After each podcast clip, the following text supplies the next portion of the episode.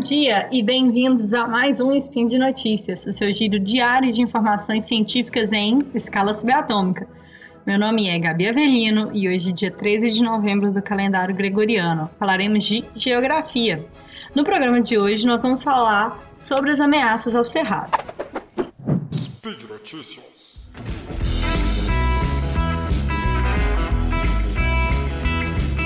Oi pessoal, eu sou o Tarek, passando aqui só para avisar que esse spin de notícias é apoiado pela Promobit, uma comunidade feita por pessoas que encontram e compartilham as melhores ofertas da internet e para todo mundo. E uma das coisas mais legais da Promobit é a lista de desejos que você coloca lá aquele tanto de coisa que você pretende um dia comprar quando surgir aquela promoção imperdível e a Promobit vai te avisar quando ela surgir. Você ainda pode escolher um valor que você acha que pode pagar por aquele produto, aquela promoção que você está esperando há muito tempo e cadastrá-la na Promobit e ela também vai te avisar quando chegar nesse valor. Então, gente, corre lá, baixa o aplicativo, entra no site da Promobit. Esse talvez seja o melhor mês para você compor essa lista de desejos, então não perde a oportunidade, mas depois de ouvir esse spin. Fiquem com o spin. Tchau, pessoal!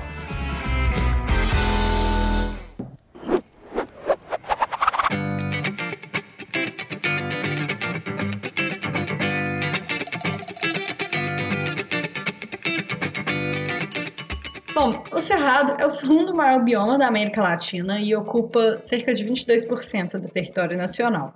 A sua área inclui os estados de Goiás, Tocantins, Mato Grosso, Mato Grosso do Sul, Minas, Bahia, Maranhão, Piauí, Rondônia, Paraná, São Paulo e Distrito Federal. E ainda tem algumas áreas de encraves no Amapá, Roraima e Amazonas. Amazonas é um trem, um trenzão, né?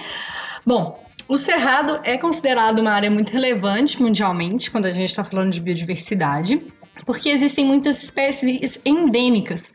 O endemismo é quando uma espécie, seja de animal ou planta ou qualquer ser vivo, só acontece, só ocorre naquele lugar. Então, isso inclui o bioma em uma, um dos 34 hotspots mundiais para a conservação da biodiversidade. Uh, essa seleção ela é baseada em dois critérios: o grau de endemismo, né, e o grau de ameaça. E aí é sobre essas ameaças que a gente vai conversar hoje. Mas antes eu queria contextualizar vocês o que torna o cerrado tão relevante, principalmente a respeito da biodiversidade. Bom, para o Ministério do Meio Ambiente já foram catalogadas 11.627 espécies de plantas nativas no cerrado. E aí, como o cerrado é, tem características vegetacionais de uma savana, essa quantidade de espécies de planta faz dele a savana mais rica do mundo. Quanto a gente está falando dos animais, 199 espécies de mamíferos, 1.200 de peixes, 180 de répteis e 150 de anfíbios são reconhecidas no Cerrado, né? Tem, não são necessariamente endêmicas, mas têm ocorrência por lá. Uh, mas a gente não pode esquecer da avifauna. São 837 espécies de aves que ocorrem no Cerrado. Olha, é um número impressionante. Bom, e aí feito, é, trouxe esses números para mostrar para vocês, né, a quão rica é a biodiversidade no Cerrado, para a gente poder falar sobre o que é, quais são as ameaças a toda essa biodiversidade. No início de novembro, o IBGE divulgou um levantamento mostrando que o Cerrado tem 1.061 espécies de animais e plantas em extinção. 19,7% das espécies em extinção no Brasil estão nesse bioma, no Cerrado. Essa pesquisa é baseada nos dados do Ministério do Meio Ambiente que foram organizados pelo Instituto Chico Mendes, né, que é o ICMBio, e pelo Centro Nacional de Conservação da Flora do Jardim Botânico do Rio de Janeiro. Os dados são de 2014. Então aí a gente tem esse intervalo, esse delay que pode ser que os dados eles não correspondam exatamente ao cenário encontrado hoje em dia. Então a gente fica meio perdido, mas de qualquer modo, quase 20% das espécies ocorrendo num bioma já é um grande alerta para a gente, é um grande sinal. Bom, então vamos às ameaças. Vamos começar a pensar o seguinte: desde a construção da capital federal, Brasília foi para o lugar onde foi, porque sentia que era necessário que existisse mais ocupação né, daquele território central do país. Então a ideia com a criação e a construção de Brasília era levar a população para o centro do país, para o meio do país. E o bioma que está no meio do país é o Cerrado. Então, é, desde a construção, na verdade, assim, o processo de ocupação ele já era anterior, né? Mas Brasília foi para lá para potencializar é, essa ocupação. E aqui a gente não está falando só de ocupação urbana, de construção e cidades e tal. A gente está falando de espaços que são utilizados pelos homens para suas diversas atividades. É, então, uh, hoje em dia, o cerrado já perdeu 50% da sua cobertura vegetal. Então, de toda a sua área que era vegetada, hoje em dia sobra só metade.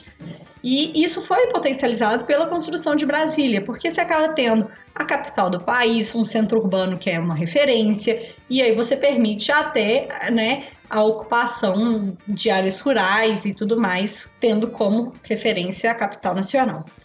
É, o IBGE mostra que desde os anos 2000, entre 2000 e 2018, o Cerrado perdeu 152 mil quilômetros de cobertura, na, na cobertura natural. É, perde só para a Amazônia. E aí, o que correlaciona as perdas naturais da Amazônia e do Cerrado é a expansão da fronteira agrícola, porque são os dois biomas mais atingidos por essa, por essa questão. Né? A fronteira agrícola avança ao sul da Amazônia e ao norte do Cerrado. Então a gente tem essa, essa área de conflito de interesse. E por que a expansão da fronteira agrícola? O que, que, que, que as áreas agrícolas têm de ruim? Aqui nós estamos falando do modo em que a agricultura e que a, né, o pastoreio e a criação de gado ocorre. Né? Hoje, como a gente tem muita muito cultivo de monocultura, essas monoculturas elas são de fato uma ameaça à biodiversidade, não só no cerrado, mas em qualquer bioma que elas, né, que elas estiverem. E além disso, a agropecuária de expansão, que é aquela ideia de criar pastos enormes e, e tudo mais, é destrutiva por si só, porque para uma área de pastagem você precisa desmatar. E aí, nesse caso, a gente tem um outro problema que é a inserção de espécies exóticas, como a braquiária, né, que é a, a pastagem mais utilizada, a gramínea mais utilizada. A braquiária, por exemplo, ela ajuda, é, ela, na verdade, ela disputa com espécies é, locais, espécies nativas, e ela contribui, na verdade, para a incidência do fogo, porque a braquiária queima muito rápido. E aí, falando nele, né, no fogo, porque a gente acabou de viver um país em chamas, queimou o Brasil inteiro, né? O Pantanal, a Amazônia, tá tudo queimando. A Caatinga. É, o fogo no Cerrado é o seguinte: uh, o, o fogo faz parte da ecologia do Cerrado. Né? Então, de modo natural e tudo mais, o fogo é bem-vindo para o cerrado, ponto. Mas de modo natural, tá? A gente não está falando das aplicações que o fogo tem hoje em dia, porque o fogo hoje em dia é usado para desmate, ele é usado também para caça e para manejo do solo. Isso é muito além do que o bioma suportaria naturalmente, né? É, e aí, essas chamas que têm esses usos agrícolas, agropecuários e de caça, é, pode sair do controle e aí a gente vai viver uma perda de diversidade que é o que a gente acabou de ver né, no país inteiro. O INPE diz que em 2019 foram detectados quase um milhão e meio de focos de incêndio no estado, no, no bioma do Cerrado. A maioria aconteceu nos estados do Tocantins, do Maranhão e do Mato Grosso. Gente, um milhão e meio de focos de incêndio em um ano. A gente não está falando do fogo que é aceito né, dentro, da, dentro do sistema do Cerrado. A gente está falando de situações quase criminosas, né? Tirando os incêndios acidentais, mas são situações criminosas que causam morte de muito animal, de muita planta, que é de fato um crime ambiental, né? Bom, e aí eu falei isso tudo para falar, gente, vocês estão vendo tudo que tá, tudo que ameaça, né? O cerrado, que é esse bioma é lindo. Gente, o bioma do cerrado é a coisa mais linda que tem. Todas as árvores torcidinhas, a paisagem não é monótona, ela é sempre exuberante. O cerrado é lindo. O cerrado é o berço das águas, né? Do nosso país também. Então ele tem uma importância não só cultural, mas é, ele tem uma importância ambiental muito grande para o país. Então eu acho que é importante a gente entender quais são essas ameaças e como que a gente consegue agir de modo eficaz, pensando na preservação, na recuperação, na conservação e na recuperação das, dessas áreas, né, desse bioma que é super importante para a gente. Bom, depois disso tudo, por hoje é só. Lembro para todo mundo que os links estão no post e deixa para lá também, deixa lá também o seu comentário, elogio, crítica, declaração de amor e tudo mais. Eu lembro ainda que esse podcast só é possível de acontecer por conta do seu apoio no patronato do SciCast, no Patreon, no Padrim, no PicPay. Um grande abraço e até amanhã.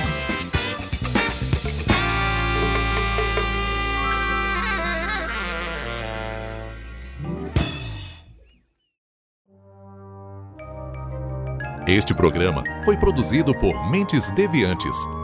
deviante.com.br